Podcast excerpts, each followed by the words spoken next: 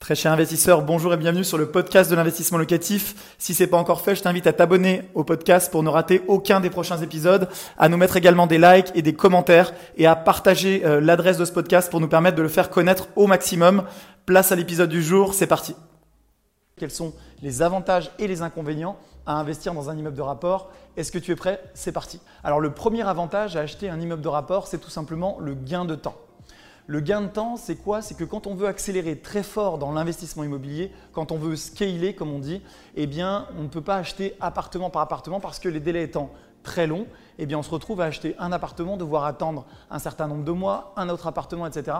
Et on comprend très vite que pour acquérir 60 lots comme je l'ai fait, eh il faudrait énormément de temps et surtout énormément de démarches chez le notaire et à la banque. Donc le premier avantage, c'est vraiment le côté j'achète en gros, donc je vais plus vite euh, moi, je me matérialise toujours dans la tête. Je me dis, euh, quand j'achète cet appartement, j'ai tant de loyers qui vont rentrer euh, au niveau de l'année. Donc un loyer annuel, par exemple, de 10 000 euros. Eh bien, quand j'achète un immeuble de rapport avec plusieurs appartements, je me fais exactement la même remarque. Et donc, je regarde le bloc de loyer que je vais encaisser de manière annuelle. Et par exemple, sur un immeuble de rapport à 1 million, comme j'ai pu acheter régulièrement, eh bien, sur un immeuble à 1 million, si je suis à 7,5 de rendement, de rendement brut, eh bien, je vais immédiatement ajouter euh, à, mes revenus locatifs annuels, je vais ajouter 75 000 euros, 7,5% de 1 million pour faire des chiffres ronds, 75 000 euros de loyer annuel, donc c'est considérable et on comprend vite que si j'avais dû faire ça appartement par appartement, eh bien ça m'aurait pris énormément de temps à faire.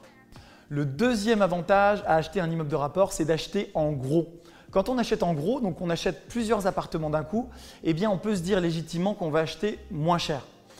Alors attention, ce n'est pas vrai dans tous les marchés. En fait, euh, l'immobilier, c'est un marché de l'offre et la demande. Hein. donc euh, la question est toujours la même. Est-ce que sur le budget où tu te trouves en tant qu'investisseur, eh est-ce qu'il y a beaucoup d'acheteurs? Est-ce qu'il y a peut-être plus d'acheteurs? Est-ce qu'il y a des acheteurs qui sont prêts à payer plus cher parce que justement ils sont comme toi, ils veulent aller plus vite sur ce marché et donc acheter en gros? Ou est-ce que tout simplement euh, c'est un marché où il y a plutôt des acheteurs à l'unité et que donc toi en arrivant sur ce marché-là avec un gros montant, eh bien, euh, tu feras partie entre guillemets des gros poissons et tu auras une réduction parce que tu achètes en gros.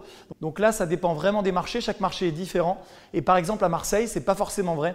Et moi, plusieurs fois, je me suis retrouvé euh, avec des rendements sur des immeubles de rapport qui pouvaient même être moins élevés que sur des appartements à l'unité parce que beaucoup d'investisseurs s'intéressaient à l'achat d'immeubles de rapport à Marseille autour de 500 000, 600 000, 700 000 euros. Et donc, il y avait une grosse concurrence sur ce produit-là. Donc encore une fois, il n'y a pas de vérité générale, ça dépend de l'offre et de la demande et du marché où tu souhaites intervenir, mais souvent, quand on achète en gros, eh bien, on paye moins cher au prix au mètre carré. Alors le troisième avantage, et non des moindres, quand tu achètes un immeuble de rapport, c'est que tu es chez toi. Si tu as l'immeuble en entier, tu es ce qu'on appelle en pleine propriété. Ça veut dire que concrètement, il n'y aura pas de syndic, il n'y aura pas d'autres copropriétaires, et donc tu n'auras pas besoin, quand tu veux faire quelque chose dans l'immeuble, de solliciter les autres euh, copropriétaire, comme ça peut être le cas dans un appartement en règle générale.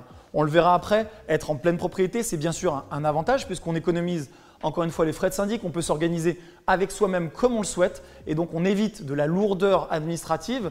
En revanche, ça a également des conséquences et on va le voir après euh, dans les inconvénients, mais notamment dans vos responsabilités puisque en tant qu'investisseur, si tu possèdes l'immeuble entier, tu auras seul la responsabilité de l'entretenir et tu auras seul, bien sûr, les frais d'entretien de l'immeuble, puisque ben, tu le sais peut-être, quand tu es en copropriété, donc que tu as un appartement dans un immeuble euh, et euh, que d'autres personnes sont propriétaires donc des autres appartements, eh bien en cas de rénovation de la toiture, en cas de rénovation des parties communes, de la façade ou de l'entretien de la structure de l'immeuble, eh bien vous partagez les frais, ce qu'on appelle les tantièmes, donc en fonction euh, du nombre de tantièmes, donc de, de la fraction de l'immeuble que tu possèdes, tu payeras une fraction du montant des travaux.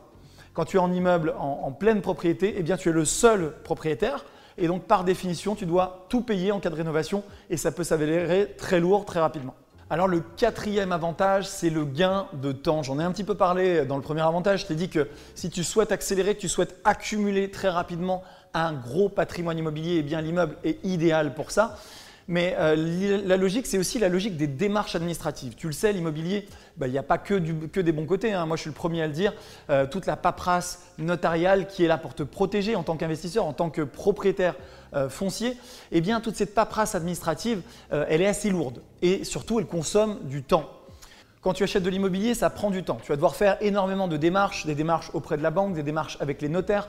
Ça te consomme du temps et de l'énergie. Donc c'est des paperasses administratives, c'est tout ce que bien sûr on déteste euh, chez Investissement Locatif, mais qui est à la fois nécessaire et également pour te protéger pour tout ce qui est euh, acte de propriété, démarche notariale. Mais en revanche, ce qu'on aime bien, c'est grouper ces démarches. C'est-à-dire que si tu veux acheter 1, 2, 3, 4, 5 appartements, eh bien tu devras passer, quel que soit le montant de ces appartements, une fois, deux fois, trois fois, quatre, cinq fois chez le notaire et la même chose euh, pour monter tes différents dossiers de crédit bancaire. L'avantage quand tu achètes un immeuble, c'est qu'en une seule fois, eh tu as un seul acte de propriété pour un immeuble entier, donc pour plusieurs appartements, un seul dossier bancaire pour tous euh, ces appartements également, puisque tu achètes l'ensemble immobilier en une seule fois. Et donc, c'est un vrai gain de temps, un vrai gain de temps euh, et de qualité de vie pour toi qui es investisseur immobilier. Moi, je vais te le dire, c'est très simple. Euh, si j'avais dû à chaque fois, pour tous les biens que je possède, une soixantaine de lots aujourd'hui, bah, faire à chaque fois des dossiers, etc., euh, passer chez le notaire, tout faire moi-même, et eh bien tout simplement, je n'aurais jamais pu euh, développer un parc immobilier qui est aussi important. Chaque fois, bien sûr, j'ai acheté en me reposant sur nos équipes, en me reposant sur nos partenaires bancaires, et donc ça m'a permis déjà de gagner du temps là-dessus, mais j'ai aussi de nombreux lots qui sont détenus à travers des immeubles. J'ai actuellement, comme je te l'ai dit au début de la vidéo, 5 immeubles que je détiens en indivision avec Michael ou en SCI puisque je détiens également euh, les immeubles par des sociétés.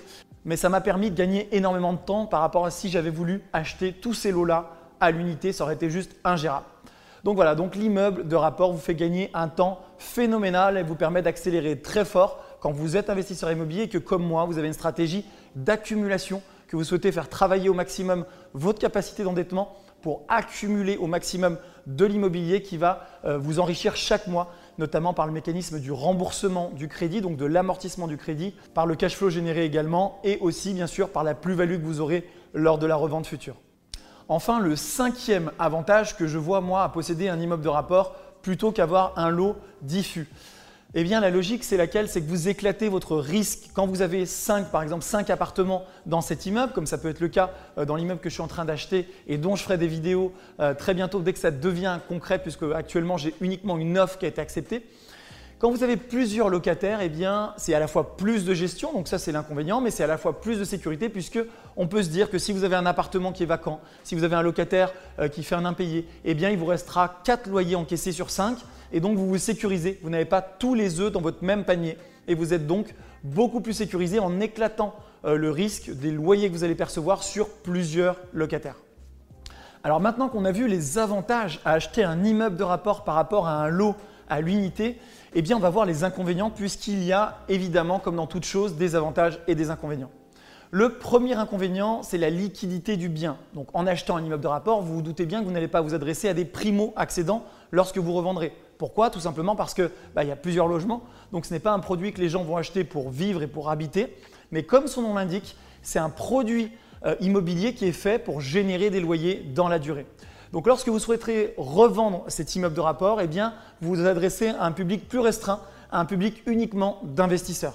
Alors, je vous rassure, euh, les immeubles de rapport ont vraiment la cote chez les investisseurs, donc vous n'aurez aucun mal, si c'est une zone où il y a de la demande, vous n'aurez aucun mal à revendre cet immeuble. Mais néanmoins, eh sur un marché où vous avez par exemple 100 acquéreurs potentiels, eh bien, là, vous vous coupez toute la partie primo-accédant par rapport à un bien unique. Donc, il faut en tenir compte, la liquidité du bien est un petit peu moindre et c'est pour ça souvent que quand on achète un immeuble de rapport, on vise des biens avec un rendement supérieur puisque bah, ça rémunère le coût du risque.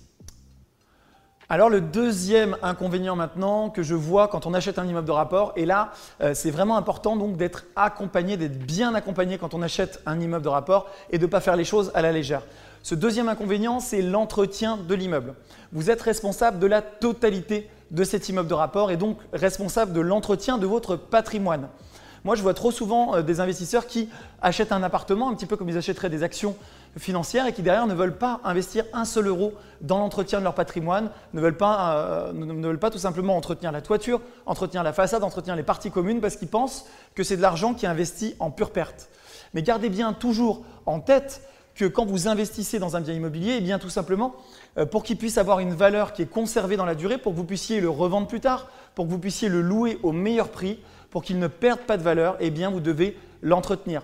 Et c'est beaucoup plus simple d'entretenir un bien immobilier euh, tout de suite, dans la durée, au bon moment, que d'attendre que le bien dépérisse et d'intervenir sur des rénovations qui vont être forcément beaucoup plus lourdes parce que euh, la vétusté, une fois qu'elle s'installe, eh bien, elle peut détériorer profondément les choses et venir toucher la structure de l'immeuble. Et à ce moment-là, bon, tout est toujours rattrapable euh, dans l'immobilier, mais à ce moment-là, ça va vous coûter encore plus d'argent. Donc faites l'entretien au fur et à mesure et ne négligez jamais que avoir un patrimoine immobilier, c'est bien sûr énormément de gains, c'est un enrichissement qui est phénoménal si vous êtes en mesure d'investir dans les bons produits, mais c'est également des responsabilités quant à l'entretien de votre patrimoine si vous souhaitez que ce patrimoine vous rende riche dans la durée. Et donc, quand on achète un immeuble de rapport, on est en pleine propriété, en opposition à la copropriété, ce qui veut dire que tu vas devoir entretenir le bien seul. Euh, c'est-à-dire que quand il y aura des travaux, bien sûr, tu pourras faire un crédit pour les travaux euh, si c'est nécessaire pour étaler la charge dans la durée. Mais néanmoins, sache que tu as seul la responsabilité de l'entretien de cet immeuble et donc que tu ne pourras pas te reposer sur des tantièmes et te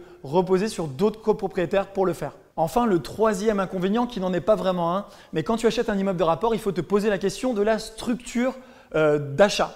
Quand tu achètes un immeuble de rapport, tu dois t'interroger sur la façon de détenir cet immeuble. Est-ce que tu vas l'acheter en nom propre? Est-ce que tu vas l'acheter en société? Souvent, moi, ce que je conseille aux clients, eh c'est pour des immeubles de rapport de passer par des sociétés de type SCI avec l'option à l'impôt sur les sociétés. J'en parle euh, dans d'autres vidéos. Tu vas avoir une vidéo qui s'affiche euh, juste plus haut si tu souhaites aller euh, creuser ce sujet-là. Mais l'idée, c'est qu'un immeuble de rapport génère beaucoup de revenus locatifs. Donc souvent, eh les investisseurs vont être au-delà tout de suite et assez rapidement vont être au-delà de leurs critères pour être loueurs meublés non professionnels. Il faut donc très bien choisir ton régime fiscal à ce moment-là et ce, dès l'achat, savoir comment tu vas détenir ce bien immobilier. Enfin, quand tu achètes un immeuble de rapport, souvent tu vas avoir des immeubles qui sont loués, donc déjà loués avec des locataires en place ou alors partiellement loués. Ce n'est pas forcément un problème, j'ai personnellement acheté des immeubles qui étaient déjà loués et ça se passe très bien. Simplement, quand tu achètes un immeuble qui est déjà loué, tu dois vérifier un certain nombre de critères, notamment sur les locataires en place. Demande-toi toujours est-ce que euh, les loyers sont payés? Est-ce que tu as des preuves du fait qu'il n'y a pas d'impayé dans l'immeuble? Est-ce que les dossiers de locataires sont des bons dossiers?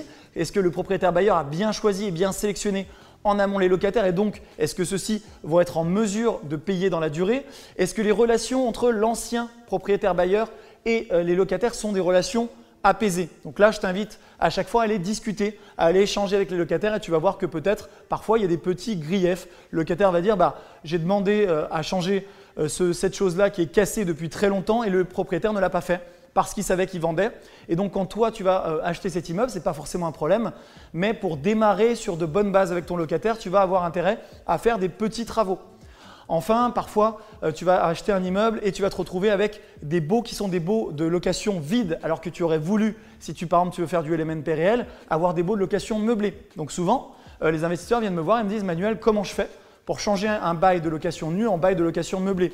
Eh bien, sache que dans ce cas-là, pour le changer, tu vas devoir le faire en négociant avec ton locataire. Et pour négocier, eh bien souvent, ça passe par l'argent. Soit tu vas racheter les meubles euh, qu'il avait mis et qu'il avait installés dans l'appartement, pour pouvoir changer le bail d'un bail nu en bail meublé. Et parfois, tu vas faire un petit geste, tu vas offrir un mois de loyer de manière à ce que ça se passe bien, qu'il accepte euh, ce changement de régime de location, ce changement qui peut te faire gagner à toi, investisseur immobilier, sur la fiscalité, beaucoup d'argent et plusieurs milliers d'euros euh, d'impôts économisés. Un grand merci d'avoir suivi cet épisode jusqu'au bout. Je te donne rendez-vous pour un prochain épisode. Si c'est pas le cas, abonne-toi au podcast, partage-le, mets-moi un like. Et tu peux également retrouver plus de conseils sur YouTube avec plus de 300 vidéos de conseils gratuites. En ce moment, une vidéo par jour. Rejoins-nous là-bas aussi et à très bientôt. Ciao